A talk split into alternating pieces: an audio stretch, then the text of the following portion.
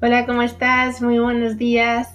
Te presento un episodio muy especial. En este episodio estamos, no, no, el coach no, no, Antonio Javier Aguirre y yo, con Gary Villegas, dueño de Eternity CrossFit y compañero de, de Nono en CrossFit. Los dos son CrossFit Level 1 Seminar Staff. Y bueno, este episodio lo grabamos en Orange County, en casa de Gary, en California. Y quisimos hacer este podcast porque la verdad es que Gary tiene una filosofía muy especial. Tiene un box Eternity CrossFit con de 65 a 80 clientes, no tiene más. Lo que ofrece es un servicio premium totalmente exclusivo y tiene una, una tasa de retención de clientes altísima, no es del 95%. Lleva trabajando con algunas personas desde hace más de 12 años, lo que dice mucho acerca de su manera de trabajar y dice mucho acerca de los clientes que tiene y de su relación con ellos, porque realmente la hace muy especial. Así que bueno, espero que este episodio te guste mucho, que si eres un, dueño de un box o de cualquier tipo de negocio que te dé una perspectiva diferente hacia el trato hacia el cliente y sobre cómo tenemos que manejar pues a nuestro alrededor y nuestras relaciones para que realmente tengamos un negocio duradero y que se focalice en la calidad del servicio y en la calidad del trato con esas personas y de la relación que creamos con ellos. Espero que te guste tantísimo como a mí. Yo me lo pasé muy bien, muy, muy bien grabando con estas dos máquinas. Así que nada, que lo disfrutes y si te gusta, no te olvides de darle un like y hacernoslo saber en comentarios. Muchas gracias.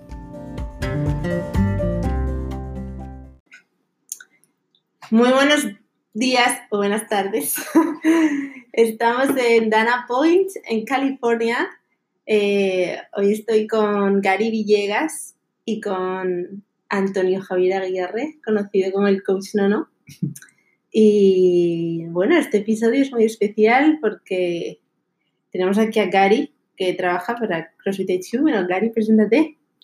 Hola a todos, mm, mi nombre es Gary Villegas, como ya Ana le había dicho. Trabajo como seminarista de los L1 para CrossFit y también tengo un gimnasio de CrossFit en el sur de California, en San Juan Capistrano, el que llevo corriendo ya por ocho años. Wow. Y, mm, y bueno, estamos haciendo este podcast porque nos, nos gusta mucho a Nono y a mí la visión que tiene Gary de CrossFit, cómo lleva su afiliado, cómo lleva en general a todos sus clientes, a toda la gente con la que entrena, porque creo que tiene una relación muy especial con ellos. No son, no son puros clientes a los que pagan para ir a entrenar, sino que son algo más. A mí personalmente me encantaba antes de, antes de venir. Yo ya me conocía a Gary, eh, había coincidido con él un par, un par de ocasiones y él me había puesto el tanto de cómo era su modelo de negocio, cómo gestionaba todo el box aquí en, en Dana Point. Y, y tenía mucho interés en verlo, pero después de haber estado aquí un par de días con él y haber visto desde dentro cómo, cómo lo lleva y la relación que tiene con sus, con sus clientes, por llamarlo de algún modo, porque al final no son clientes, son amigos, eh, me voy enamorado, me voy enamorado de, de lo que tiene aquí. ¿Cómo, ¿Cómo, definirías tú lo que...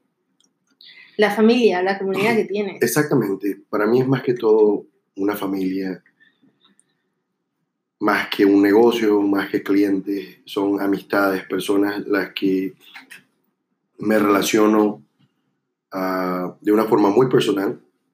Los conozco a todos, conozco a sus familiares más cercanos y he invertido mucho tiempo no solamente en entrenarles, pero también en estar cerca de ellos como amigo. Es que a mí me parece que, o al menos a lo que yo estoy acostumbrada, es que la gente abre, un, box de CrossFit porque les gusta el CrossFit y porque dicen, bueno, pues voy a, ganar dinero de esta manera. Pero yo tengo la sensación de que no es así como lo haces tú. La verdad, la mayoría de las personas que yo he conocido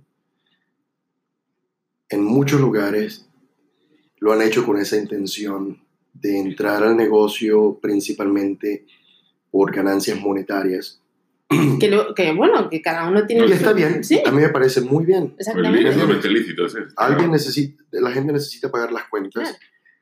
Para mí la ganancia monetaria es un byproduct, ¿cómo se dice eso? Sí, un resultado. Un, resu- Es un Ah. resultado de hacer un buen trabajo, Hmm. de hacer una buena conexión con la comunidad. Si estás haciendo el trabajo indicado, las personas van a pagar por tu servicio y no te tienes que preocupar por el dinero, sino preocuparte por dar un buen servicio.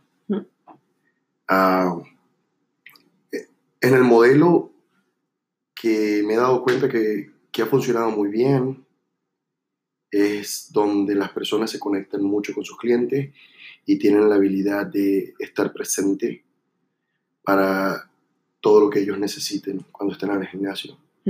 Yo, para poner un poco en situación a la gente, a lo mejor, lo mejor lo hemos comentado ya, pero esto habéis traído, es ¿cuánto tiempo ya funcionando como box, Gary?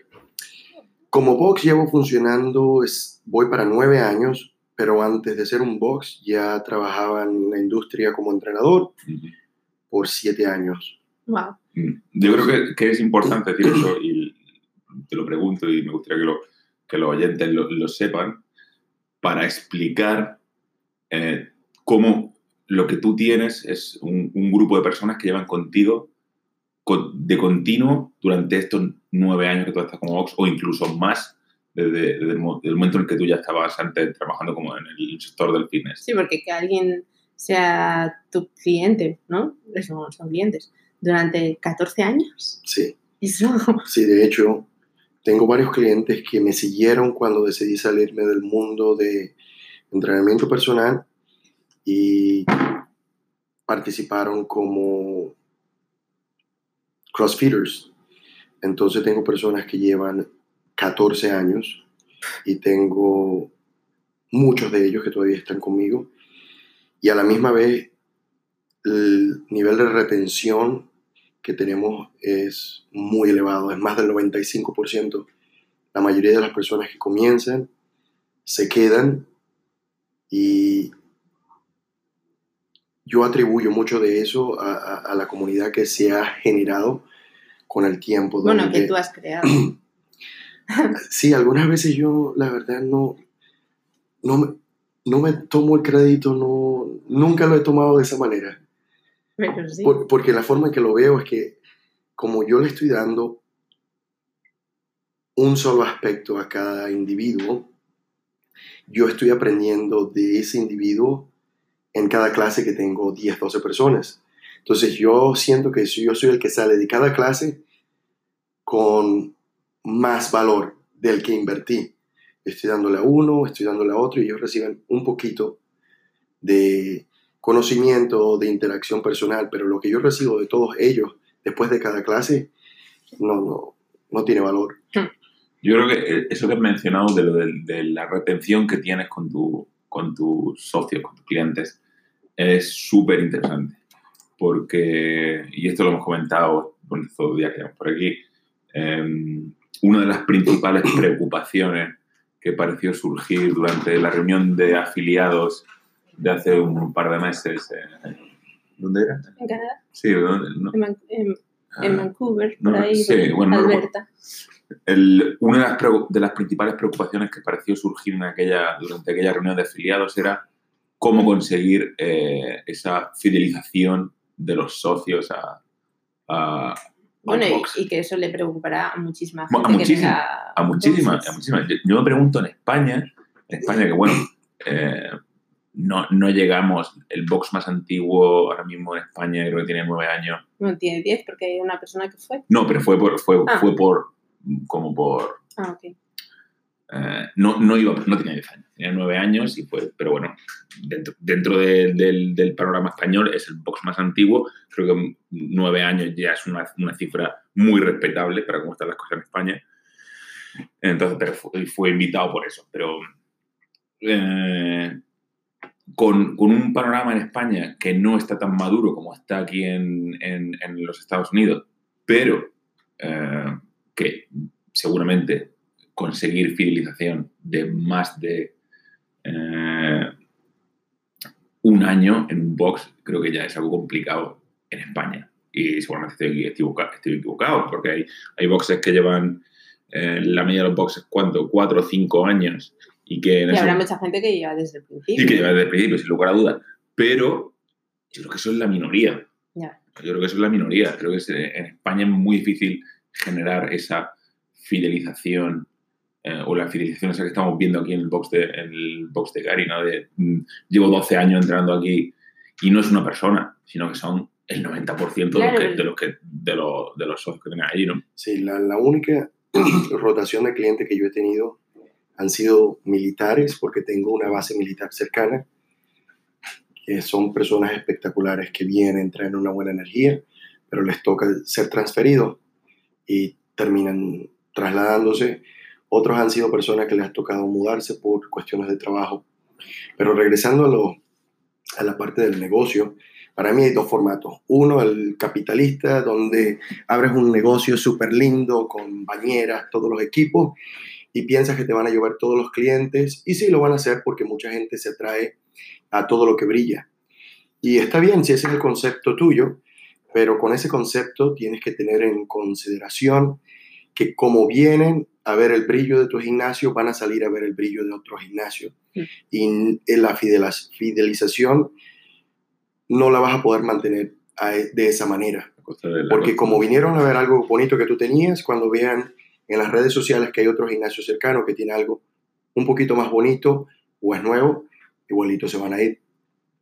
Yo eh, elegí el otro modelo que es la calidad del servicio y atención al cliente. Sí, la más, relación pers- que más creas. personalizado.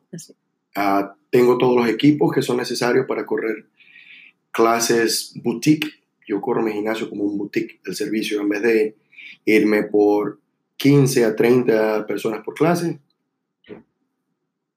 Prefiero tener de 8 a 12, conocer a todos los clientes, conocer a sus familiares y crear un, un ambiente donde todos se conozcan entre ellos para que se soporten en uno al otro y mantengan accountability Mm. No sé cómo se dice esa palabra en español, pero hacerles como responsables. para que Sí, se hagan responsables responsables. el uno del otro. A mí me pareció que el formato de las clases, cuando hace que los clientes participen el uno con el otro y sean amistades, ellos no solamente van a promover a esa persona a que sea una mejor persona durante el entrenamiento, pero también fuera. No solamente eso, pero cuando esa persona falta una clase y tus amigos te llaman, no otros clientes, tus amigos, porque son tus amigos que tienes en la clase, ya te sientes como que, wow, yo no voy a dejar a mis amigos solos. Ya. Entonces yo creé un sistema donde hay amistad, donde hay colaboración y tú nunca quieres que dejar a tus amigos detrás. Y me ha funcionado muy bien. Y mm, también es verdad que esto no se puede hacer con 300 personas en un box. Eh, yo la verdad no pienso, a lo mejor sí es posible, Bueno, a lo mejor sí, con... a lo mejor sí es posible y por lo que he leído no tengo pruebas que el, el máximo número con el que puedes hacer este tipo de sistema que yo tengo es 150 personas. Ah, yo nunca he pasado del número 100. Siempre he variado entre 60 y 93, creo que es el número más grande que he tenido. Que yo creo que esa, esa cifra yo la escucho y me parece chocante porque en España, ¿tú sabes de algún box que tenga menos de 100 personas? Sí, bueno, el que yo conocí en Iruka, sí, en Bilbao. Ah, bueno, sí. 80 personas. Sí, sí, estoy pensando, sí, sí, es cierto. Estoy pensando yo en, en Madrid, en los que... Pero mi, mi Claro, pero habrá, impresión... habrá gente que se diga, ay, ¿cómo- ¿y cómo voy a sobrevivir yo solamente con 70 clientes? Mm. Bueno, Mi impresión, mi impresión es que, que la tendencia en España, de algún modo, es eh, exprimir la vaca. Es decir, cojo, tengo un box que tengo que llenar todas las horas con un grupo de más de 12 personas, hora tras hora, eh, para poder maximizar el, el- el- el negocio. Y, Y pongo un precio Sí, que, o sea, sea com- com- que compita com- con los mm, precios bajos sí. que hay alrededor para que puedan, ¿sabes? Como es una guerra un poquito de precios, sin llegar tampoco a la guerra de precios que te ofrece un gimnasio normal, pero estás siempre rondando entre el precio de los demás, Ujú. como para hacer esa competición de precios. Es- así como se entendido el negocio, así como se ha entendido el negocio en España. Yo experimenté algo así cuando comencé acá. Pero desde el principio, cuando yo vi que eso era el formato que existía, que entre 125 dólares y 135 o 145, todos estaban por allí, yo también sabía que lo que yo iba a invertir era en mi propia cabeza. A lo mejor ni siquiera el valor de lo que yo estaba trayendo al mercado era superior a lo que tenían los otros entrenadores, pero era lo que yo creía que tenía. Entonces yo personalmente elegí irme un precio superior para un grupo superior. Entonces, igual que mis amistades, yo prefiero tener pocas amistades que valen mucho Mm. que tener muchas amistades que no valen nada. Y eso mismo hice con mis clientes. Eh, subí el precio, pero también le di la opción a las personas que vinieran y probaran mi gimnasio de gratis por una semana. Y mi intención 100% era que cada vez que una persona viniera de gratis, le iba a dar una experiencia tan fuerte que cuando fueran a cualquier otro gimnasio se iban a sentir culpables de no haber ingresado como miembros a mi gimnasio. Y me ayudó muchísimo porque iban a los otros gimnasios, experimentaban la calidad de coaching, la calidad de interacción, de entra, haz la clase, vete, o tenemos bañera, tenemos todo esto, pero no hay interacción personal, que no se ni- sentían esa conexión y terminaban regresando. Y es lo que me ayudaba muchísimo. Y yo creo que a a lo mejor la gente sí invierte ese momento en esa primera clase de esa persona para que se hagan clientes, pero luego una semana, dos semanas y ya, Y se olvida que y ya caen, se olvidan. Sí.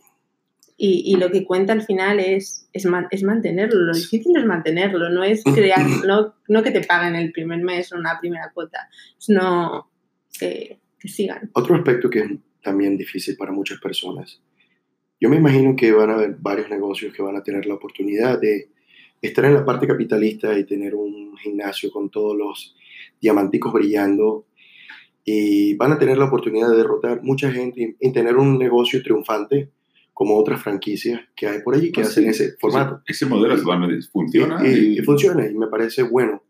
Ah, yo escogí la otra parte. Para mí es un estilo de vida, Ya. es mi pasión. Si yo tuviera la oportunidad de tener otros ingresos que me permiten tener el estilo de vida que tengo, ah, sin tener que cobrar lo que cobro en el box, yo entrenaría gente de gratis, porque para mí es una pasión más que... Nunca ha sido un trabajo. De hecho, el día que yo renuncié a ser entrenador y me convertí en un crossfitter, me retiré. Pero, pero dicho eso, dicho eso, el modelo de negocio que tú estás desarrollando es totalmente rentable. Es totalmente, Totalmente rentable. Yo muchas veces, yo no tengo box, no tengo box, y entonces, eh, eh, pero bueno, mm, por, por trabajar para, para HQ, por estar trabajando los los level 1 y tal, al final siempre es inevitable que mucha gente pues acuda a mí para, para preguntarme pues, o para comentarme, oye, ¿cómo puedo hacer esto? ¿Cómo puedo hacer lo otro? Y, y como yo entiendo esto, es exactamente como tú lo has, como tú lo estás desarrollando aquí. Y porque creo también que cuando, cuando, cuando Coach Glassman eh, desarrolló CrossFit en un principio, el modelo de negocio que él tenía en mente era similar a lo que tú estás haciendo. Grupo reducido, de muy, muy alta calidad, eh, de entrenamiento, en los que se genera esa comunidad que parece que está mm, desapareciendo como parte del concepto de, de CrossFit. O sea, ese era el modelo, el modelo original. Era, el modelo. Era el modelo original y, y, y, y- y Greg lo ha dicho hasta la saciedad. Es decir, si, si tú haces eso, te va a ir bien. Y no te tienes que preocupar. Y no, y no te va a tener que preocupar de dinero, es que te, vas, te, te va a caer. Entonces, la gente, eh, cuando me pregunta, yo intento transmitirle ese mensaje. Es difícil. Y, y no, y parece, y parece que no lo entienden. Hasta el día de hoy, hasta para mí, que sigo el modelo, ah, ha sido un poquito difícil poder transferirlo. Mm. Ah, cuando lo he hecho de una forma de hablar amigo a amigo cuando hablo con alguien que viene a tomar el L1. Me preguntan y lo digo, pero no lo entienden. Y no se lo creen, no se lo, No se lo creen. Entonces, Eso son... son, son no. ¿Sabes qué creo yo? Que esas personas que no se lo creen tampoco han vivido nunca algo así. Exactamente. Y si no lo has vivido, tampoco puedes ofrecerlo tú. Mm. Exactamente. No. ¿Cuándo has pagado tú a alguien para que te haga un servicio premium de lo que quieres y esté en contacto contigo siempre? Mm. Y si nunca has vivido algo así, eh, o no has visto a otra persona hacerlo, a lo mejor no te entra en la cabeza. Mm. No, no ves eso como un trabajo. Sí, no. Me ¿No? imagino que también esa es parte de una de las razones. Y están acostumbrados a, pues eso es lo que conocen, ese modelo pim, pim, pim, de un, un atleta tras otro, 14, 14 clases, una hora y otra hora y otra hora y otra hora, y no... Eso, eso es lo que conocen. ¿eh? Es una pena porque ese ha sido... ¿Sabes qué pasa? Aquí en Estados Unidos tienen la suerte de que como, como CrossFit ha, ha surgido aquí, se ha experimentado todos los experimentos, todas las variantes de modo de negocio, todo lo habéis tenido aquí. Entonces, de un modo u otro, hay alguien que haya hecho lo que vosotros, lo que, lo que, lo que vosotros estáis pensando hacer o lo que un nuevo entrenador está pensando hacer. En Europa no. En Sí, Europa no. En Europa es- ha llegado un modelo, es el modelo que ha cuajado y es el modelo que todo el mundo imita. todo el mundo está siguiendo. Y, entonces, cuando intentas salirte de ese modelo, intentas explicarle a alguien, oye, hay más formas de dirigir un negocio que sea eh, muy rentable. Es una, es una transición muy fuerte.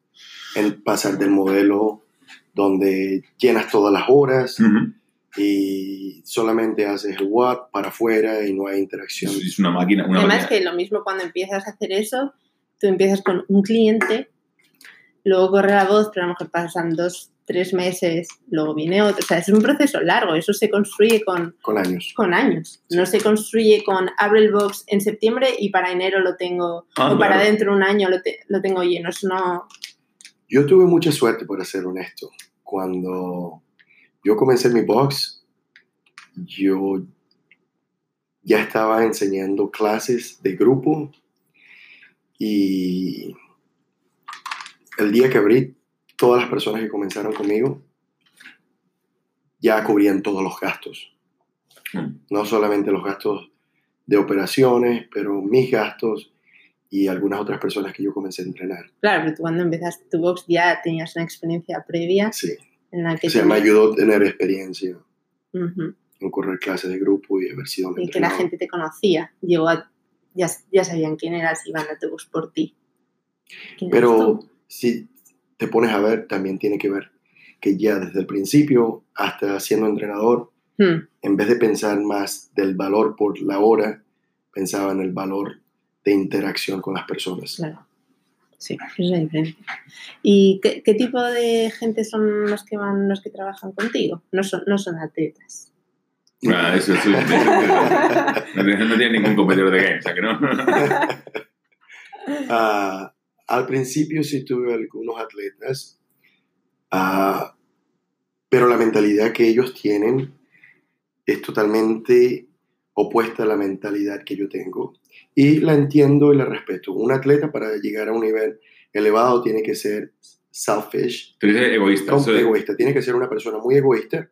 Y pero, aparte- eh, pero es una cosa, yo siempre lo digo, es, es obligatorio. tiene que ser. Es, tienes que ser egoísta si quieres ser un competidor de game.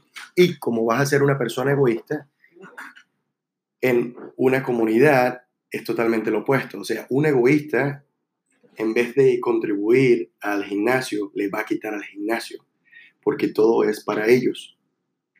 Y el día que el gimnasio o la comunidad no esté para ellos, ellos ya no les importa tu Ujú. gimnasio. Sí. Y yo lo entiendo, ellos están tratando de ser atletas y ese es el path. Sí, sí. Pero en la comunidad que yo tengo, como es de servicio, los entrenadores necesitan ser selfless.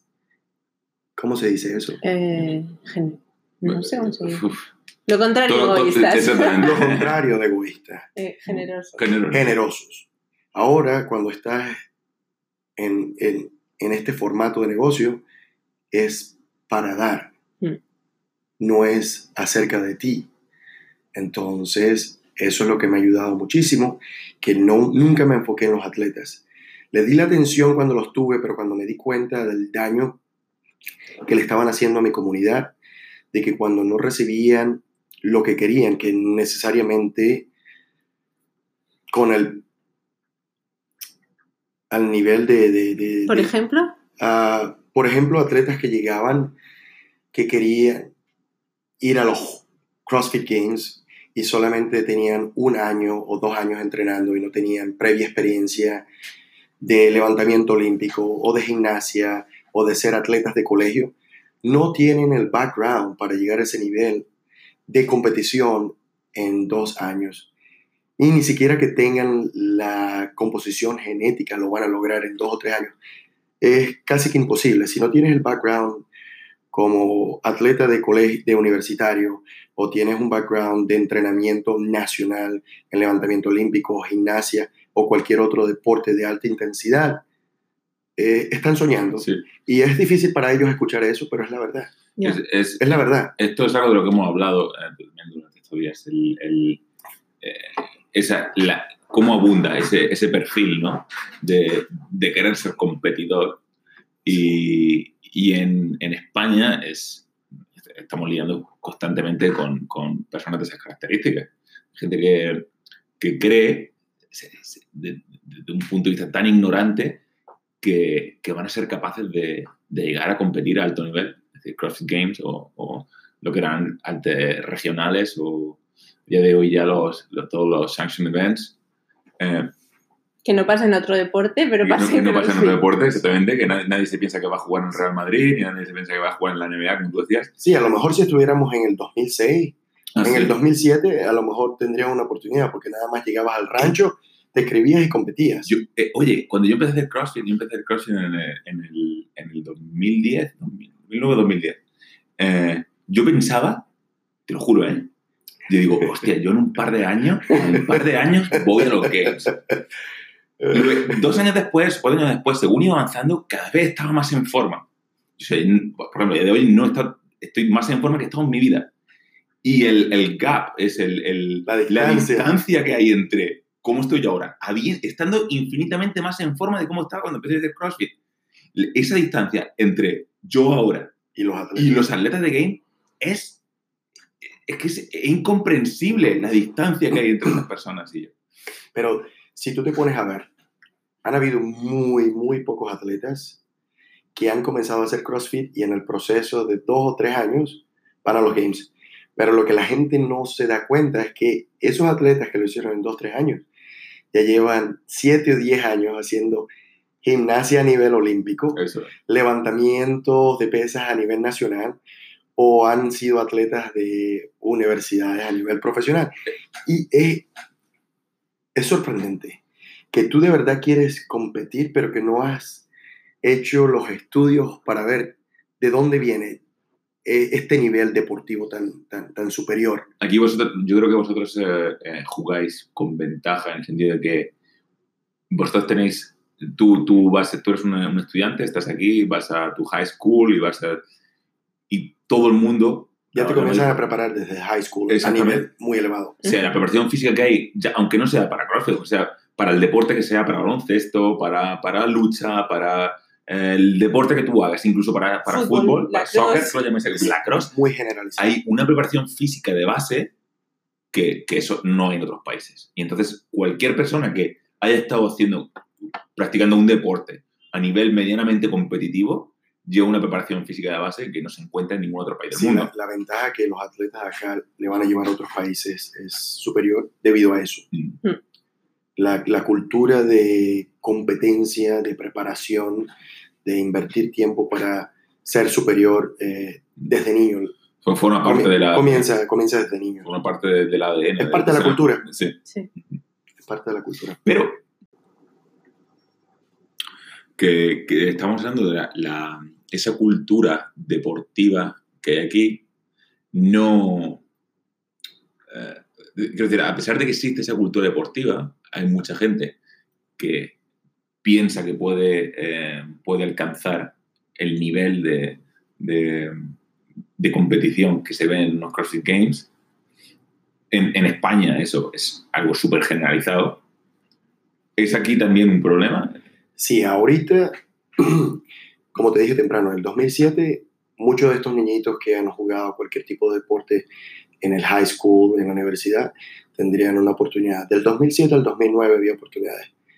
Ahorita, aunque haya jugado un deporte profesional, tenga los regalos genéticos de los dioses, ya, ya no es así de fácil. Tienes que tener mucho entrenamiento, mucha disciplina invertir mínimo, mínimo tres años para entrar al nivel básico competitivo con estos atletas de alto rendimiento, porque ya el deporte se ha desarrollado y se ha desarrollado no necesariamente como un deporte general, pero se ha convertido también en una especialización.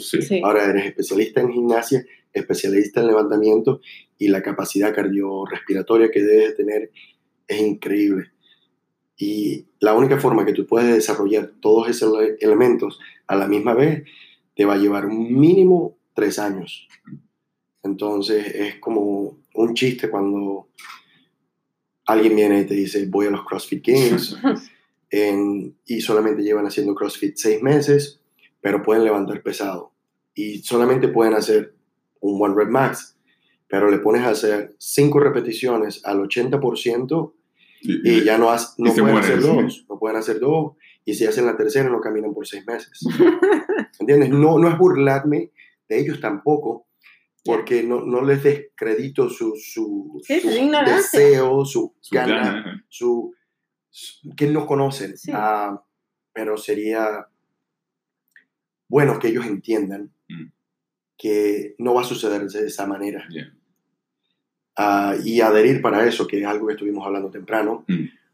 Más difícil para mí es ver a las personas que comienzan a seguir los programas de competidores. Déjame, déjame que te tire la lengua. Déjame cuéntame, Quiero, quiero tirarte la lengua, yo sé más o menos lo que piensas, porque lo, tú decías que eh, lo hemos hablado antes, pero ¿qué, ¿qué porcentaje del éxito de un competidor depende de la programación o del entrenador que le está llevando una programación determinada? Cero. a lo mejor cero mucho, ¿no? Pero... Bueno, son muchos los factores los que son implicados. El background que tiene en deporte, el tiempo de experiencia, la programación donde el coach tiene la habilidad de trabajar las debilidades del el atleta. Conocerlas específicamente. Que va, que va a ser una programación específica. Entonces, la razón por la que te digo cero no es porque si alguien te está programando de una forma individualizada, donde van a atacar cada una de tus debilidades, tú vas a tener un chance superior a muchos de los atletas, pero si tú haces lo que hacen la mayoría de las personas, que es seguir los programas genéricos que salen de aquí de los Estados Unidos, como lo que está haciendo Rich Froning o Tia Tumi todos los días programming, o Invictus, o Competitors, esos son programas genéricos. Mm. Son programas genéricos que le caen a miles y miles de personas. Y si pagas 300 dólares más, ahora no estás en el programa genérico que le cae a miles. Ahora estás en un programa donde estás con 300 o otras 600 personas. Y sí, vas a llegar a un nivel de fitness un poquito superior, pero vas a tener un gap porque este tipo de entrenamiento no está atacando tus debilidades específicamente, que es lo que te va a ayudar a ser un rounded athlete y llegar al próximo nivel. y, te, y, te, va a dar un poco más si eres capaz de aguantar el volumen. Ah, también. Ah, lo del volumen es algo sorprendente. Muchas de las personas no entienden que estos atletas es un trabajo. Es un trabajo. Se levantan, tienen la comida hecha, van, entrenan, se toman un suplemento, se tiran una foto, lo ponen en el Instagram y les llega un cheque de 5 mil dólares. Van, se acuestan a reposar mientras les dan un masaje, se levantan, van, entrenan de nuevo, tienen una comida, luego se van a caminar, se relajan con la familia, luego entrenan nuevamente. Y lo que la mayoría de los atletas quieren hacer en el extranjero es ver todo este trabajo de competidores y lo quieren comprimir en un periodo de tres horas. Y lo quieren, lo quieren comprimir en un periodo de, tres horas porque son las tres horas que les quedan del resto del día. porque por la mañana se han levantado temprano porque han tenido que ir a trabajar, luego tienen que, tienen que ese hueco de tres horas en el que intentan meter todo el volumen ese que tiene su programación para luego llegar a su casa, estar con su familia o incluso irse con sus colegas a tomarse una cerveza, acostarse tarde y repetir, y repetir eh, constantemente un ciclo de ese, tipo. Sí, la verdad que sí, eso hubiera funcionado hace 10 años atrás, pero eso ya no funciona más. Es como que tú digas que alguien va a llegar a la NBA entrenando tres horas y trabajando el resto del día. La mayoría de los atletas que llegan a un deporte profesional lo hacen porque invierten su vida y tienen un sistema operativo detrás de ellos que les soporte para que ellos puedan ah, ah, soportar la cantidad de trabajo que lleva su cuerpo. El cuerpo necesita recuperarse. Hace, hace no sé cuándo fue la última vez que Chris Spiller estaba trabajando en el seminario de, el de especialidad de, competidores. de competidores y estuvieron en España. Y no sé si fue hace dos o tres años. Hace dos años fue el Spencer Hendel. Spencer Hendel. Pues, sería, año y medio. Sí, fue, era, fue antes de que Spencer Hendel se metiese como parte del staff de, de Competitors. Pues fue, era el último año en el que Chris Spiller tenía su, su oportunidad. Y le pilló, era como unos cuatro o cinco meses antes de, o tres meses antes de que fuese Long Games. Y él ya ya había, habían sido ya regionales, creo. Bueno, él ya tenía su plaza para, para Games. Y, y tú lo veías y el pobre estaba destrozado. O sea, lo veías demacrado, con ojeras, del volumen entero que tenía que pegarse incluso en viajes de ese tipo. Y, y cuentan en una, en una lectura del curso de competidores las necesidades eh, que tiene un competidor de ese nivel. Como para ese año Chris, toda la labor de su familia, su familia entera y todo su entorno gira en torno a su objetivo de rendir al máximo ese año en, los Games. Todo. O sea, eh, su mujer se encarga de tenerle preparada comida, de acostar a los niños, él no ve a los niños porque, porque tiene que estar a las, a las 7 de la tarde, tiene que estar acostado en la cama para dormir sus 10, mm, 11 horas de sueño se levanta por la mañana, la mujer le ha preparado su desayuno, él va al gimnasio, lógicamente no da clase, porque durante ese año él no da ni una clase en su box, porque tiene que quedarse 100% a entrenar, a entrenar en su objetivo de, Entonces, durante un año, eh, toda la vida, todo tu entorno giran, giran a tu alrededor para favorecer al máximo el que tú seas capaz de, rendir al 100% en un. Entonces, es lo que decías tú antes, tienen que ser egoístas, por supuesto. Es una labor egoísta porque, porque es que demanda, ese, ese, nivel de competición demanda ser egoísta. Y luego también la exigencia que eso supone a nivel familiar, a, nivel económico, porque es, un, desgaste. Eh, que todo eso gire eh, a su alrededor, ¿verdad? Para contribuir a lo que tú estás diciendo y para que la gente lo pueda poner en contexto también es, ponte a ver en los otros deportes. ¿Qué otro atleta profesional hace algo afuera de su deporte, como ir a trabajar? No. Si quieres llegar al nivel superior, si quieres ser un atleta de fútbol del equipo de Madrid, mm. Estos atletas no hacen nada. Entonces, ¿qué les hace pensar a los crofiteros que trabajando ocho horas diarias, saliendo los fines de semana, durmiendo cinco horas a la semana y no teniendo un equipo completo que les respalde detrás, les va a permitir llegar? A mí me parece bonito que tengan el sueño y la verdad, me imagino que algún día va a haber una excepción de alguien que lo pueda lograr, pero los chances son bien mínimos como es muy mínimo que alguien va a llegar a la NBA o al béisbol profesional o a las ligas de fútbol profesional. Siendo, siendo, siendo amateur, siendo amateur. ¿Entiendes? Entonces, algunas veces eso es lo que lo hace más difícil para mí, para yo poder trabajar con atletas.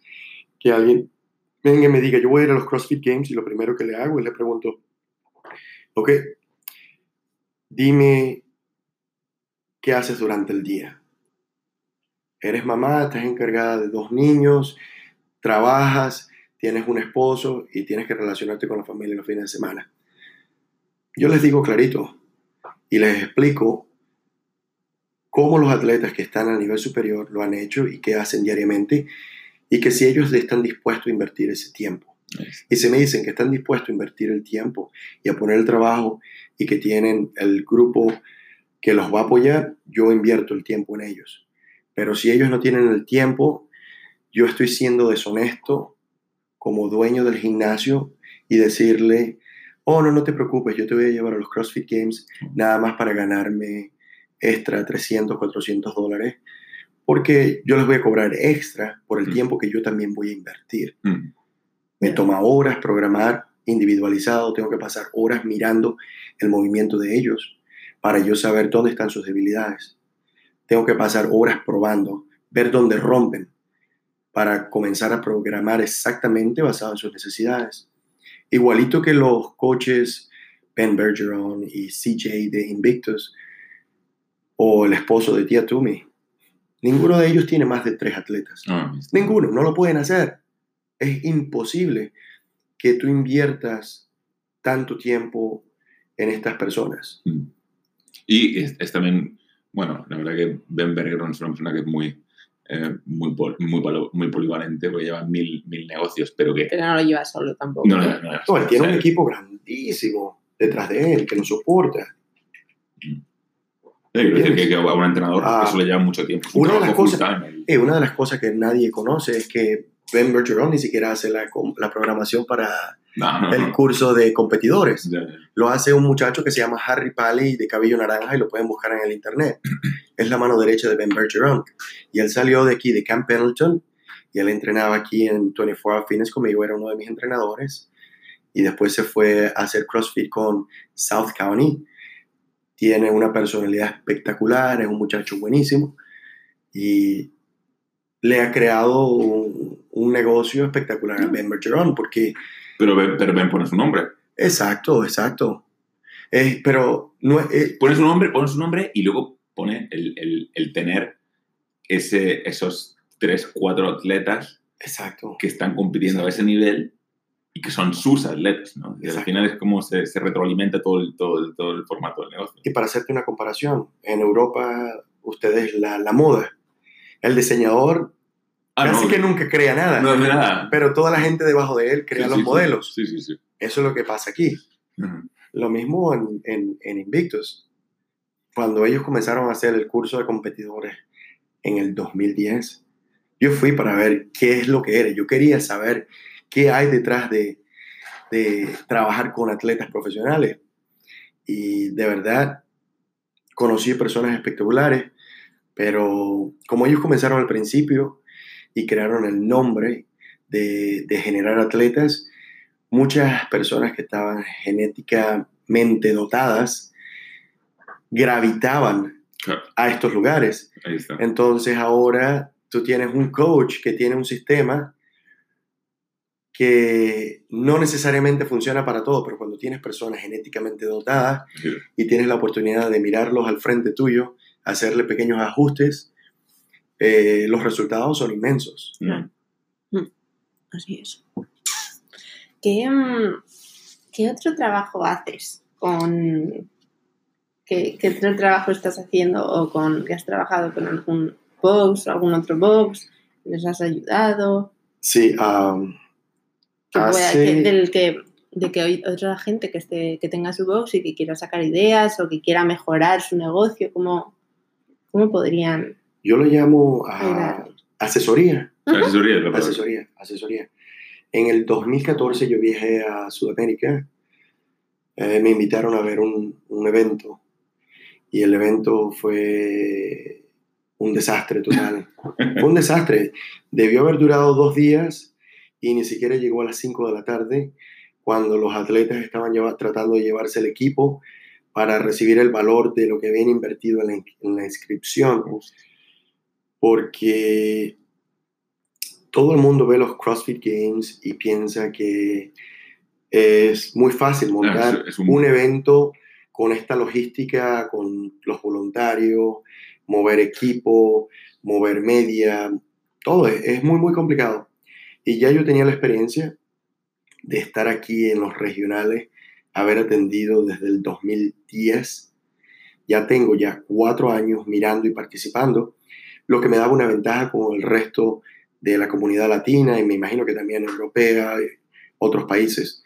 Ah, entonces lo que aprendí es que la gente estaba haciendo lo que veía sin tener la capacitación para ejecutarlo. Y sin saber lo que, lo que pasa debajo. Y se pasa lo que pasaba debajo. Y cómo imitar la fachada de lo que se ve en los CrossFit Games, que, Exacto. sin saber toda esa complejidad logística que, que da sustento realmente a lo... Y que si no, y si no has trabajado dentro, No lo vas a entender. no lo vas a ver. No lo vas a poder entender. El- el- recuerdo un vídeo un vídeo que grabé en los primeros CrossFit Games, en los que estaba yo t- trabajando. Un vídeo que te grabé a ti, que tú estabas explicando.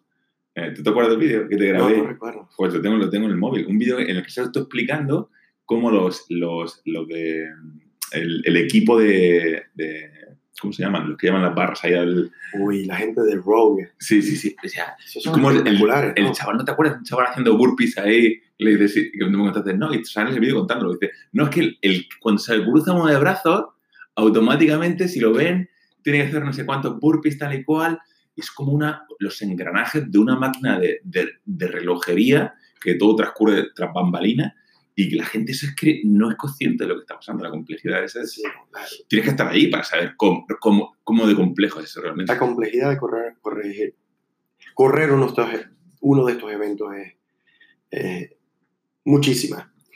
Ah, pero así fue que comenzó. Yo vi que el evento estaba corrido de una manera muy pobre y a mí me motivó el hecho de que yo tenía el conocimiento y se me había dado de gratis. Yo no tuve que haber pagado por eso, tuve mucha suerte. Entonces yo dije, bueno, yo voy a hacer lo mismo por mi comunidad, la gente de la que yo vengo. Y de hecho, si hubiera sido en otro lugar, hubiera hecho lo mismo. Pero lo que hice fue, me comuniqué con ellos, les ofrecí asesoría. Esto fue con respecto al evento. Y ellos estuvieron abiertos a darme la oportunidad de dirigirlos. Y comenzamos en el 2015 hasta ahorita. Llevan cuatro años, ahorita viene la, quinta versión del evento. Y se comienza a la hora que se dice que se va a comenzar y se termina a la hora que se va a comenzar.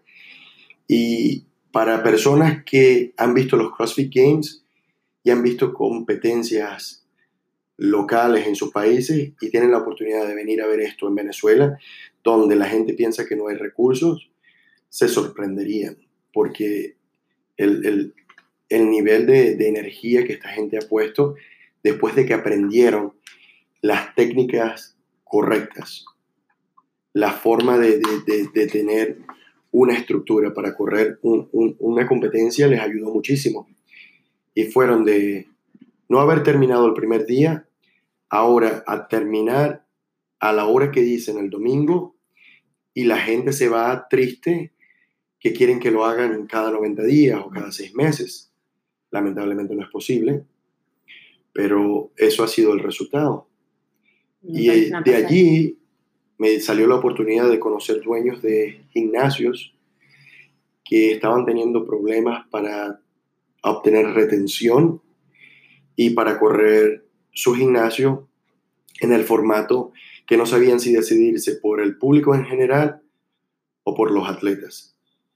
Y lo mismo que pasa en España, en Latinoamérica todo el mundo piensa que CrossFit es para atletas.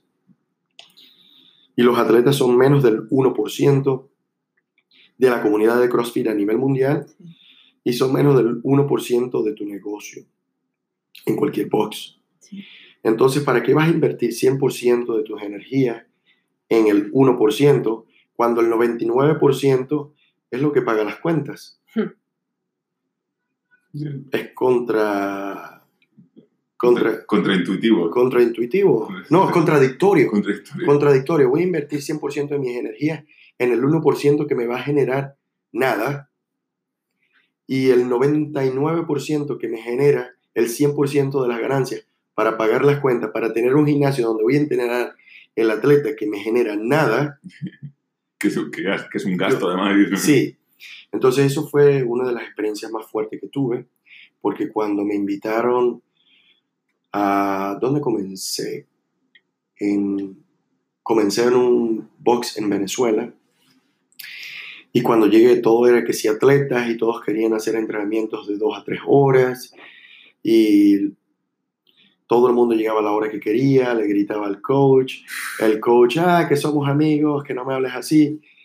Y yo traté de ponerle estructura, como es aquí, cayó muy, muy pesado. Pero cayó pesado solamente por las primeras tres semanas.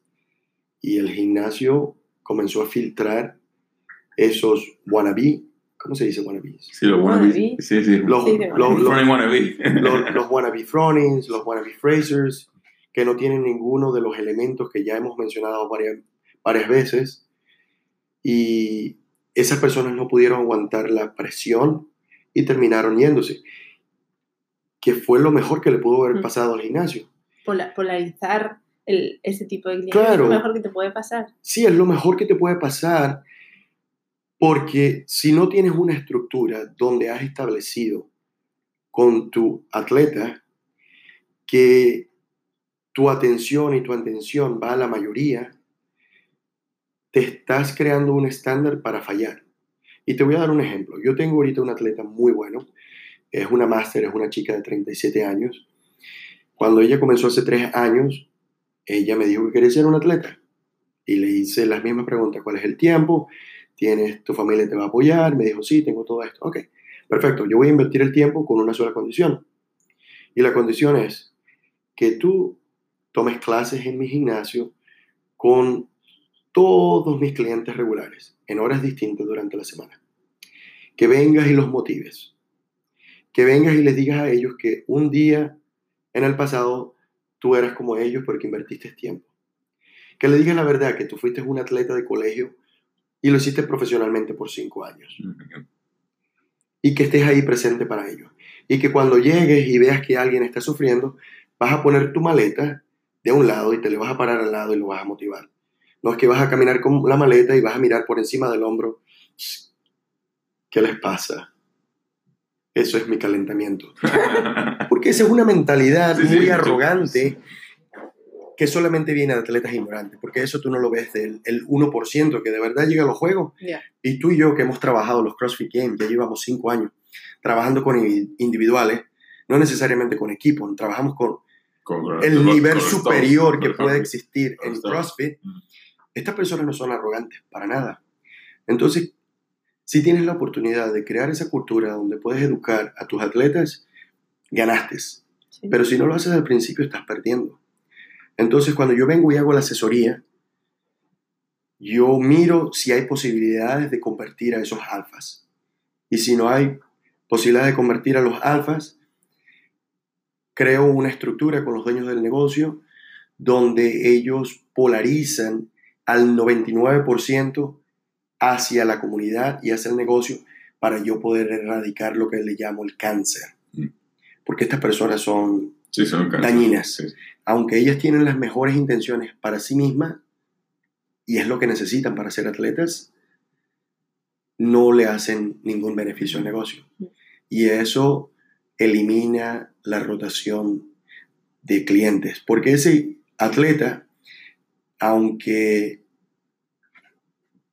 muchos de ellos no van a llegar a ningún lugar, ellos son líderes en tu comunidad y ellos tienen influencia en muchas personas y muchas personas los ven a ellos como estrellas porque pueden hacer un muscle up y los que están comenzando algún día les gustaría hacer eso. Y está bien si eso tú como dueño de gimnasio lo puedes utilizar en una forma positiva para dirigir a tu comunidad. Pero si no lo atacas desde el principio, ya estás perdiendo mucho. Porque se van a ir y te van a llevar a la mitad del gimnasio. Y tú pensabas que ese atleta era el único que lo iba a hacer y viene otro.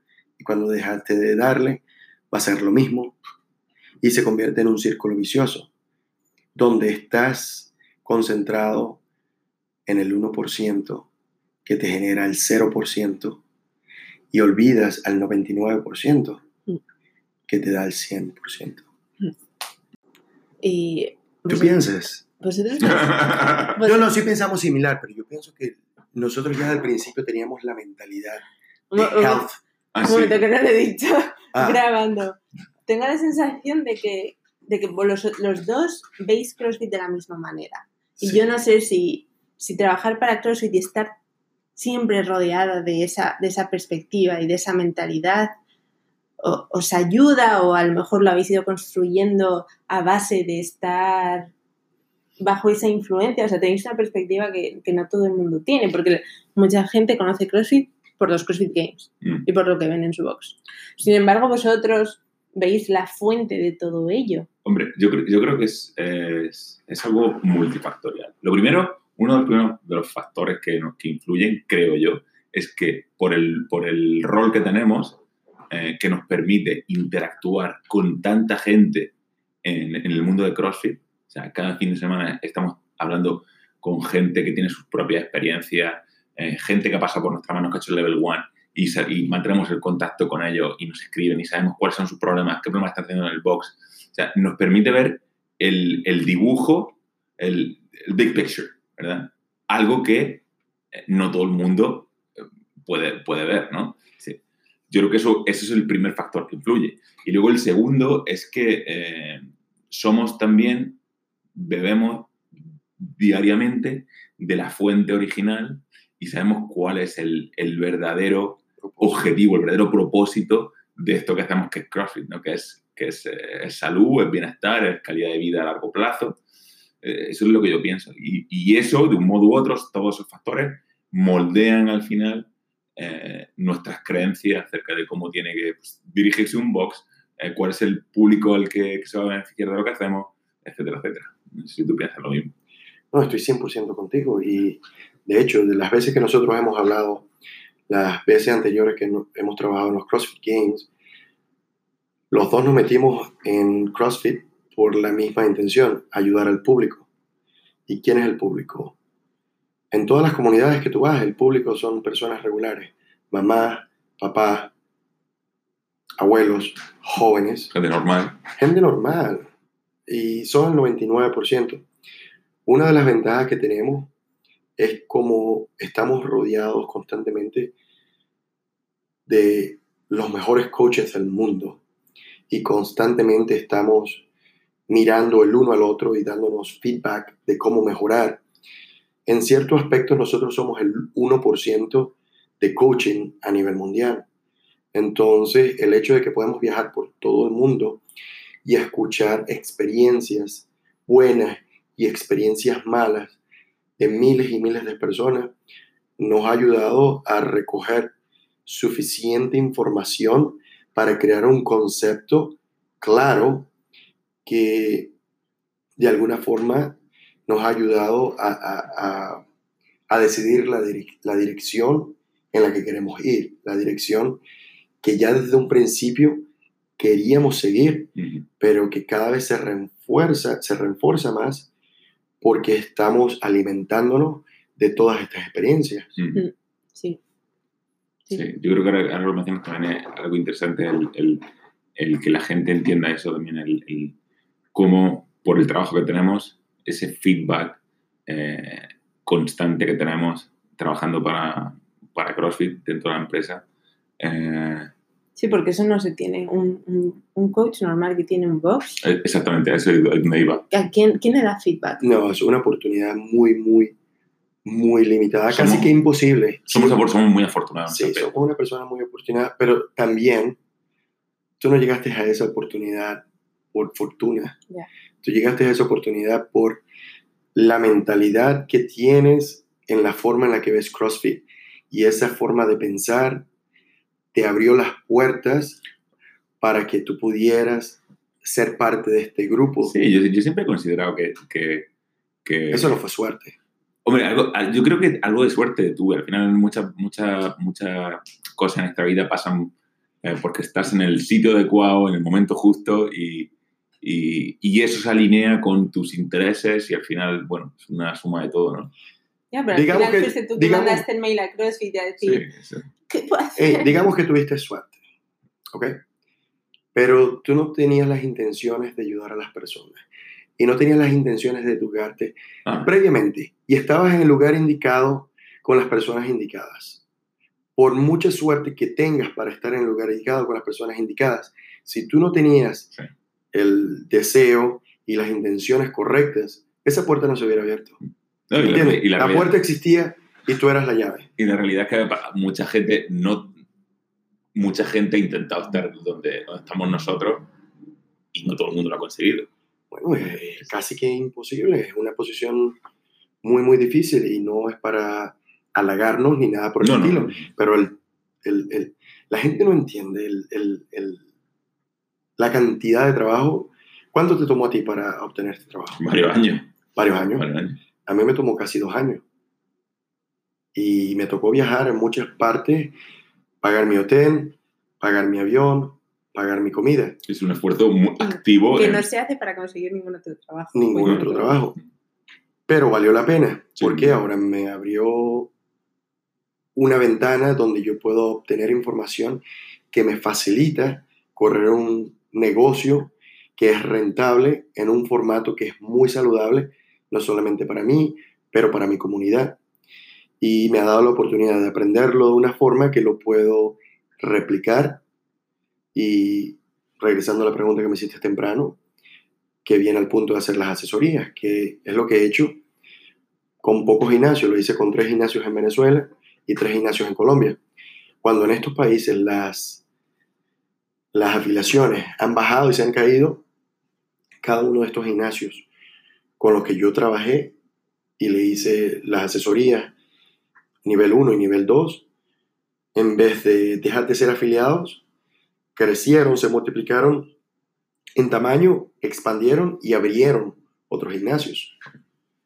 Y no es magia, es un sistema. ¿Y qué, qué consejos podrías dar a gente que pueda estar escuchando esto para decir, ¿cómo lo hago yo? ¿Qué tengo que hacer? ¿Qué tengo que cambiar? ¿Cuáles son los pilares en los que tengo que centrar mi afiliado para poder conseguir eso? Porque igual la gente no, no tiene tan claro como tú lo ves Sí, ahora en tu sí, cabeza. sí, no, exactamente. Ah, te voy a dar un ejemplo. A mí me gusta dar ejemplos para que la gente Mm. lo relacione. Cuando yo quería ser un mejor entrenador, antes de que con- CrossFit me contratara, yo manejaba a Ramona, que es un pueblito que está a dos horas, y iba a mirar a los coaches del Seminar Staff L1 y Kids CrossFit, nada más a mirarlo cochear. Y les hacía preguntas. Y yo invertía el tiempo manejando hasta donde estaban las personas que tenían el conocimiento para aprender de ellos. Ese, eh, Ramón era donde estaba ex Brand X. Brand, Brand X. Branex, los fundadores del Kids CrossFit, Kids Cross, y iba a Pacific Beach a ver a Matt Loading, amigo. y iba a, a Los Ángeles a ver Cameron Sutton. Entonces, si tú quieres ser el mejor, tú tienes que buscar a los mejores en Pero eso. para eso te falta mucha humildad. Para eso te falta quitarte el sombrero e ir y sentarte en una silla calladito y mirar qué están haciendo y con honestidad y humildad hacer preguntas abiertas. Hey, ¿qué puedo hacer para replicar lo que tú estás haciendo? Y lo que tienes que entender es que estas personas están a un nivel y de verdad tienen la mejor intención de ayudarte, que en vez de decirte, ah, estas 100 cosas te van a dar una cosa que a ti te va a parecer, te van a dar un objetivo para que trabajes, que a ti te va a parecer tan sencillo que te parece ridículo, pero no lo es. Es paso número uno. Y si tú sigues paso número uno, cuando te regreses te van a dar paso dos. Y a lo que yo estaba lidando con esto, y no es necesariamente para mercadeo proponer, ustedes en España tienen los recursos de Nuno, tienen los recursos de Nat, son personas que ya llevan tiempo en la industria, que vienen al Summit cada año acá y recogen la información de la fuente principal, de la cuna donde nació el CrossFit. ¿Por qué no calmadito hacen una cita y le dicen, hey, me gustaría reunirme contigo, esto es lo que me está sucediendo, ¿qué piensas que puedo hacer? Como entrenador, yo cuando veo personas que vienen y tienen estas necesidades, cómo entrenar atletas, cómo correr el negocio, yo primero recojo información con respecto a ellos. Y basado en la información que me dan, yo le doy lo más básico. Si ellos demuestran que pueden ejecutar lo más básico, me demuestran a mí que tienen el interés y que tienen la disciplina para hacerlo. Entonces, yo comienzo a invertir un poco más de tiempo. Pero sería injusto que vengan y me digan, yo quiero hacerlo y yo diga, ah, no, yo tengo el sistema, esto es lo que vas a hacer, del 1 al 10. Algunas veces estas personas no están preparadas para hacer paso 3. Ya. Y si no tienes una fundación fuerte, se te va a caer la casa. Para tener una casa con un buen techo donde puedas meter a toda tu familia debajo, necesitas buenas fundaciones. Y tú no vas a sacrificar las fundaciones de tu casa para sacrificar a tu familia. Entonces, ¿por qué lo haces con tu negocio que estás esperando que te genere los ingresos para tú soportar a tu familia? Estás jugando con tu familia. Al menos que tengas mucho dinero y no te importe. ¿Me entiendes? Pero yo trato de explicarlo de esta manera para que la gente lo vea qué tan personal yo me lo pongo. Mm. A mí me importa muchísimo cuando alguien viene a hacerme esas preguntas y cuando yo le hago las preguntas y les doy tareas, de, de acuerdo a las respuestas que ellos me dan, yo decido si voy o no voy a trabajar con ellos. Y de hecho, con las personas que he trabajado y les ha ido muy bien, se, cor- se corrió de voz en voz que tenían que darme libre albedrío en las decisiones de su negocio. Y eso no es fácil. No, No, no, desde no. luego. Eso no es Un fácil. negocio es algo súper personal en lo que te arriesgas muchísimo. Exacto. Así es. Continuamos en eso. Sí, o algo más que queráis añadir. Sí, sí. Tenemos todo el tiempo que- del mundo, o sea que. A ver si se va a convertir esto en un episodio de, de- de- del podcast de Joe Rogan de, de cuatro horas de podcast. Dale, dale. Ah, ya hemos comenzado. Sí. Ok, cuando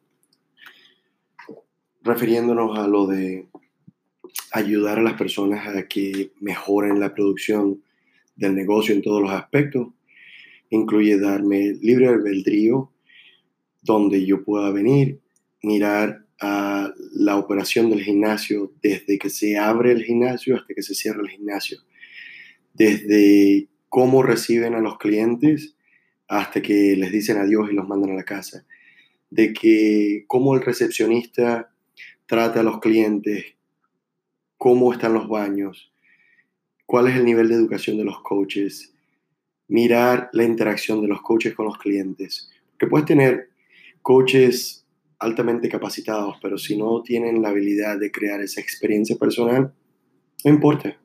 Y puedes tener el mejor gimnasio con todos los diamanticos, como ya hemos hablado anteriormente. Pero si no creas esa conexión personal, no vas a tener retención.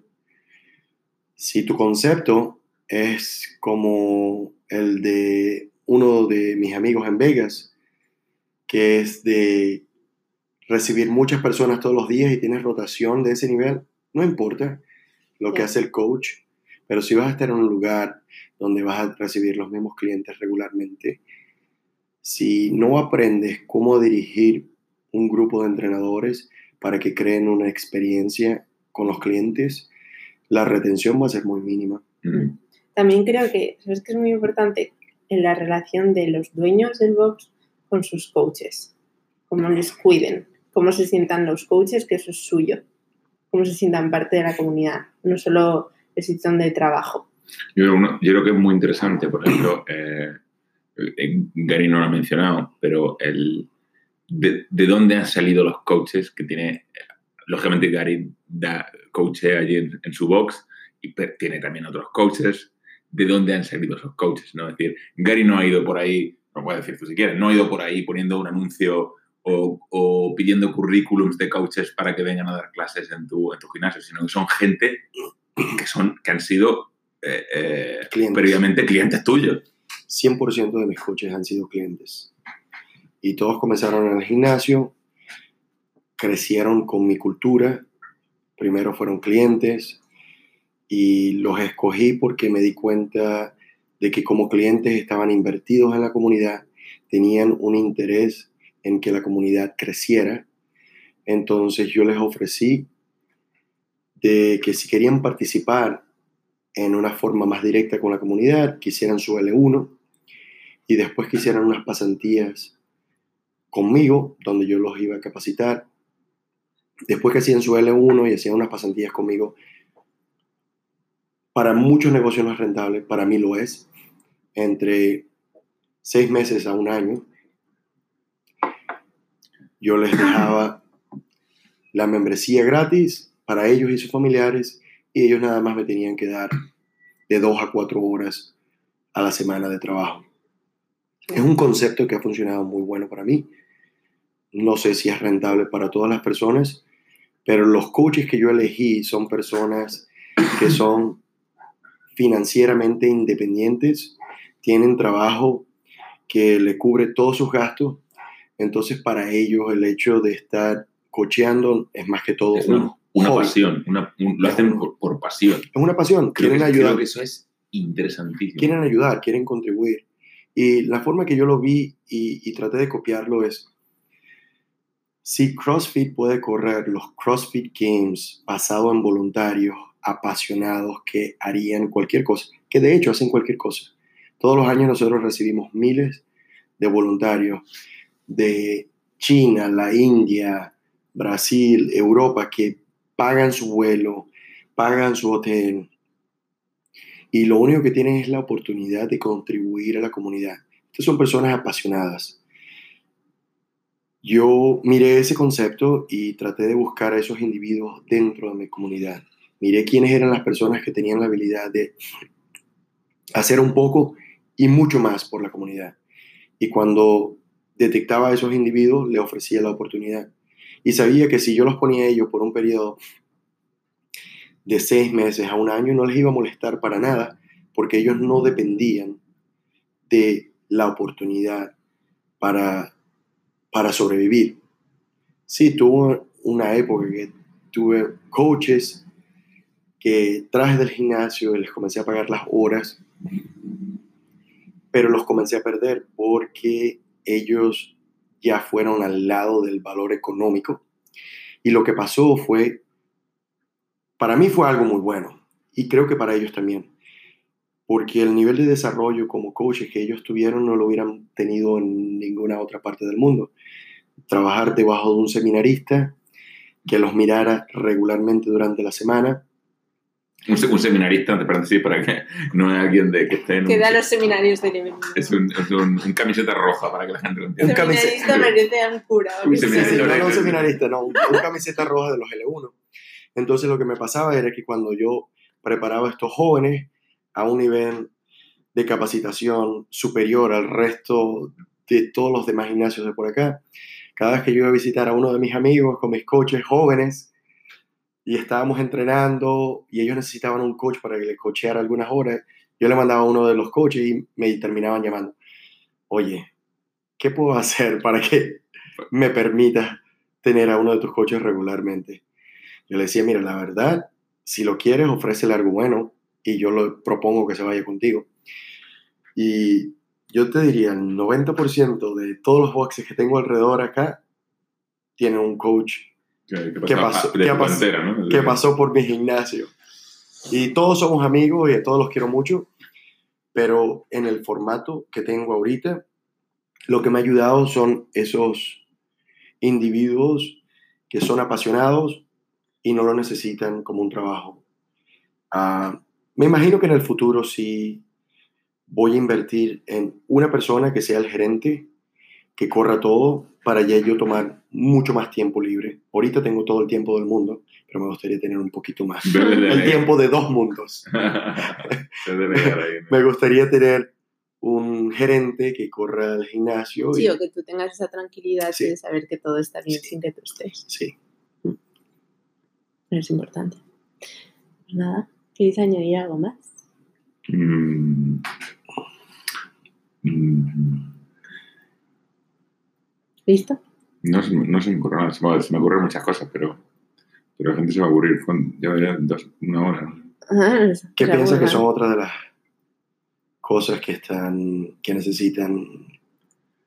Yo ¿O creo- qué perspectiva, no sé, tenéis vosotros que...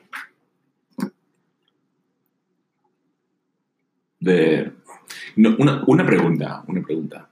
¿Qué piensas tú? Aunque bueno, es, es algo que, yo creo ya hemos, hemos hablado al respecto de una forma indirecta, pero ¿qué piensas tú, Gary, de, de la nueva orientación, nueva entre comillas, porque la gente considera que es nueva, eh, pero que sa- sabemos que no es nueva, sino que es la versión original, de a la que está orientando CrossFit a día de hoy, que parece que se está dando la espalda a todo el tema de la competición frente a un, un mayor enfoque en, en el tema de salud.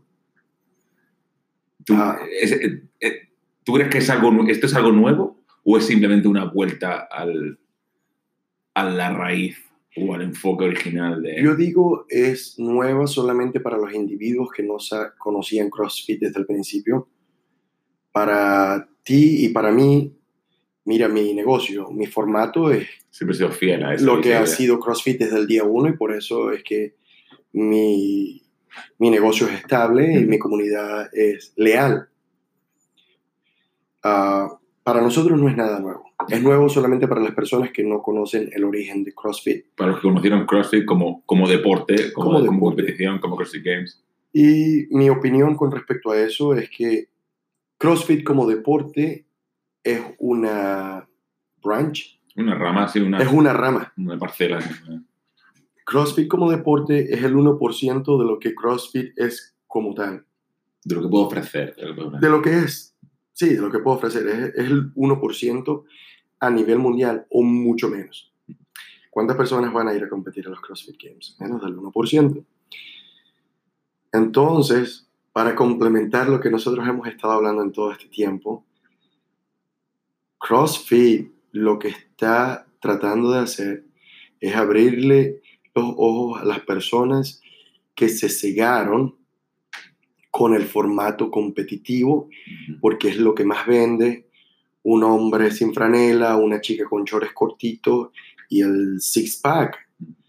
Entonces la gente se cega por los diamantes, la gente se cega por el gimnasio que tiene todo el equipo nuevo y se olvidan del gimnasio que tiene el coach que de verdad tiene las intenciones, que va a ayudar a la mamá, al papá, al niño que quiere ir a la universidad, a la abuelita que necesita vivir independientemente.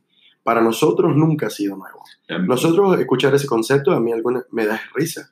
a mí me- hizo mucha gracia, eh, bueno, eh, hace menos de una semana eh, hemos estado en el, en el Summit y el- la primera de las charlas que tuvimos en el Summit fue, nos dio, fue Greg Glassman, estuvo hablando de, bueno, de, de lo que aparentemente para mucha gente es una, una nueva tendencia, un nuevo enfoque.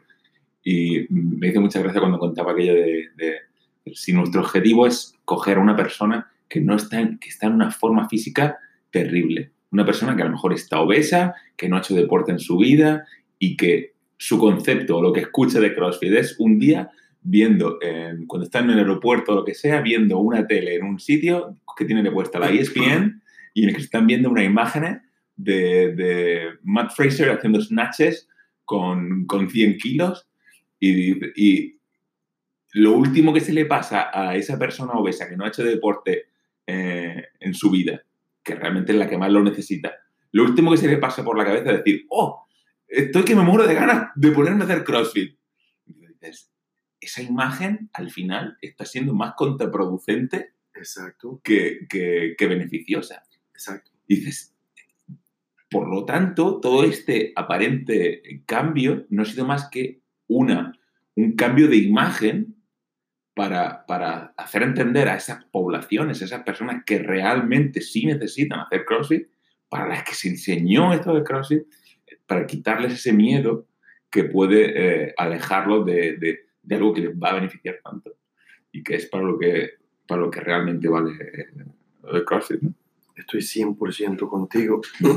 Además, yo creo que la imagen de que CrossFit es lesivo se debe a eso. a, a que la gente ha visto eso, ha visto... Pero, ¿sabes también? ah, Contribuyendo a lo que ustedes dicen, tiene que ver mucho con que si el dueño de un gimnasio no entiende las raíces y el origen de CrossFit, como dueño, como líder, él no va a implementar eso en los entrenadores. Y si no implementa eso en los entrenadores, ¿qué piensa que van a estar haciendo los entrenadores? Ellos van a entrenar a la abuelita y van a entrenar a la niñita de 16 años y al papá de los 50 años como si fueran unos atletas, que tienes que levantar más pesado, que tienes que correr más duro. Cuando estas personas lo único que necesitan es moverse. Entonces, todo comienza desde arriba. La, parte, la, la falta de educación desde el liderazgo, el dueño de negocio que esté invertido en su negocio o no invertido en su negocio, va a afectar el negocio. Y todo viene de arriba. Y por mucha educación que un instructor tenga, pero el líder de arriba no está soportándolo, No va a ir a ningún lado. Entonces, complementando lo que tú dijiste, si todos tuvieran la habilidad de regresar a las raíces, al origen de CrossFit y ver de que CrossFit fue creado para el 99%, como hemos estado hablando durante todo este tiempo, la historia fuera otra, Sí, sí. Sí. el nivel de retención fuera otro. Yo- pero, Y el problema sería, uy, tenemos que abrir otro gimnasio lo más pronto posible porque no podemos lidiar con todas las mamás, los papás, las personas que están saliendo de las oficinas a almorzar, a venir a entrenar porque quieren estar saludables. Ese sería el problema que tendrías. Hey, ¿Cómo vamos a hacer para abrir el otro gimnasio? Tenemos que entrenar coaches nuevamente para que entrenen. Mm. Porque al final del día, aunque tengas miles y miles de personas, solamente uno va a ir a competir. Entonces, ¿para qué invertir todas tus intenciones y tus energías en eso? ¿Sabes lo que yo creo que, que ha sido el problema en, en España? El problema de base que ha dado al, que, ha- que nos ha conducido a la situación en la que nos encontramos a día de hoy es que los primeros entrenadores, la gente que, que empezó, que, se- que sintió la curiosidad por, por CrossFit en un principio, eran, eran, no sé cómo es la palabra que utilicé aquí, pero eran, eran competidos en el sentido que eran gente, eh, eran machacas, era gente que se sintió atraída por el CrossFit, por la dureza del CrossFit, por la intensidad del CrossFit. Y entonces eh, esa gente eran, en sí mismos ya eran, eran competidores, aspirantes a competidores. Y yo soy culpable de ello también. Contribuiste un poquito. Contribuí en el sentido de cuando yo, cuando yo empecé CrossFit, si lo empecé fue por lo radical que lo vi, por, por la, por la dureza del sistema y por, lo, y por, y por eso me, me enganché, me enganché a CrossFit. Y creo que el 100% de los primeros entrenadores que hubo en España Los originales eran los originales, eran gente de ese tipo. Entonces, esa gente al final creó una cultura. ha creado esa cultura y es el mensaje que se ha ido transmitiendo, que se ha ido transmitiendo, que se ha ido transmitiendo de que CrossFit es competición, Cross- CrossFit es durísimo, CrossFit es, es para gente, para hardcore. Entonces, yo creo que ese ha sido, ese ha sido el, el- el problema de España. Pero ¿sabes qué? Igualito sucedió acá. Y con el tiempo, los dueños de los gimnasios que han experimentado el sufrimiento de perder clientes o de tener que cerrar gimnasios, les ha dado la oportunidad de entender de que si no lo estás haciendo por pasión y lo estás haciendo por negocio, la única forma de que te vas a beneficiar es de cater, de dirigir tu negocio al 99%. Sí. ¿Me entiendes? Aquí hubo como, aquí se le llaman los meathead. ¿Me entiendes? Que quieren pegar duro, que quieren estar levantando pesa todo el día, la música rock sin franela, las manos rotas, poniendo fotos en todos lados, las manos rotas, la- las canillas sin piel porque se cayeron de los boxes, o que tenían rhabdo y orinando Coca-Cola. Si no hacías eso, no eras un crossfitero. Tienes, que ser la, tienes que ser la pota. Tienes que, Pero eso fue, eso fue lo que entendió todo el mundo desde el principio. Yo tuve la suerte que ah, nunca me atrajo, ¿me entiendes? Y fue distinto desde el principio. Sí cometí unos errores al principio, me dejé atraer por unos individuos que vi que tenían potencial y descuidé el negocio invirtiéndole energía a ellos. Y cuando me di cuenta de que ellos no estaban satisfechos con mi 100%, pero el 100% que yo estaba invirtiendo en ellos, ellos no lo estaban utilizando de una forma positiva que los iba a llevar a ellos a moverse hacia adelante en la meta de competencia, aprendí de que si de verdad estas personas no tienen eh, la estructura que los va a apoyar para que lleguen a ese nivel, yo no tengo que invertir mi tiempo y mi esfuerzo porque va a ser una pérdida para ellos al- lo mismo que para mí. Entonces aprendí eso muy temprano y dije, "Ah, nunca más. Y me tomó cuatro años hasta que pude agarrar un atleta nuevamente, pero esa experiencia me, me enseñó que, que mis raíces, que lo que mi pasión era, era trabajar con gente normal. Pues nada, chicos, me parece que podemos dejarlo aquí. Me encantó. ¿sí? Muchas gracias, Gary. Un placer. ¿Dónde, dónde, puede- dónde pueden encontrarte, no? Esas cosas de... Sí, di, ¿dónde, dónde se te puede localizar la gente? Si se quiere poner en contacto contigo. Si quieren invitarte a España para que hagas una asesoría de... de- Uy, sería un placer Como España. Venezuela, si viene mucho de Venezuela. Sería un placer ir a España. Ah, tengo el website, eternitycrossfit.com, Lo pondré abajo en las notas del, sí, o el. Instagram es eternitycrossfit. También le puedes dar mi email y mi número telefónico, Ok. que me contacten directamente. Ah, o si quieren venir a California y se quieren quedar un tiempito acá y aprender de cómo yo corro al gimnasio. un, un internship aquí en tu, en tu quieren box. hacer un internship, eh, son bienvenidos. Ya ves, qué Una, lujo. una oportunidad esa, ¿eh? Y ya que vengan acá, les, les doy un tour pequeñito Este, eh, pues, Si eh, es tan bueno como el que de, nos has dado a de- de- nosotros. de lugares exclusivos. sí, no sí, solamente, Hay que decirlo que... Yo no sé, como entrenador eres muy bueno, Gary, pero, pero como guía turístico eres, eres, eres de 10, tío. De 11. si estaba pensando cambiar de, de- De- de- de trabajo. Después de este fin de semana, estaba pensando, "Ah, me gusta entrenar mucho, pero como que me gusta pasar más tiempo con mis amigos, en la playa, en la el montaña. Qué bueno. Y si te quieren poner en contacto contigo, Ah, ya, ya, ya lo saben, ¿no? ¿cómo le perdieron? Pues es eh, arroba el, el coach nono, Con tu Instagram, mi, mi cuenta de Instagram, que te escriban para asesorías o lo que que necesites. me escriban para asesorías lo, que- lo, que, lo que necesiten. Exacto. Nuno está más cerca que yo, que lo tienen allá en, en, en Madrid. Me parece que, que- que están desperdiciando oportunidades. Bueno, que le llamen. Estás tan cerca, estás tan cerca de, de- de- de la fuente y de hecho vas cargado de información ahorita, todo fresquecito. Bueno, bueno, bueno, Así bueno. Trae los vegetales frescos.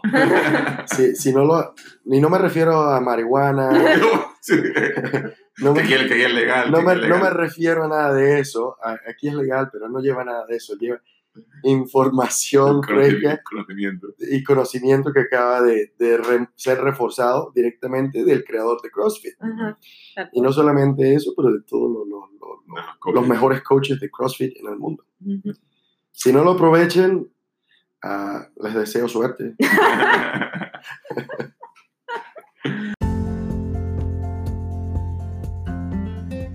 Bueno, dime si no te ha parecido un crack total Gary Villegas. Porque desde luego lo es. Espero que te haya gustado, mucho este episodio. Si lo has escuchado hasta aquí, muchísimas gracias por quedarte con nosotros hasta todo este tiempo, porque es un episodio un poquito largo. Y, y, bueno, ya sabes, si te quieres poner en contacto con Gary, lo puedes hacer a través de, del Instagram de Eternity CrossFit. Todos los detalles están escritos aquí abajo en las notas del episodio y te doy las gracias por haberlo escuchado y por formar parte del podcast Visibots. Un abrazo muy grande. Hasta la semana que viene.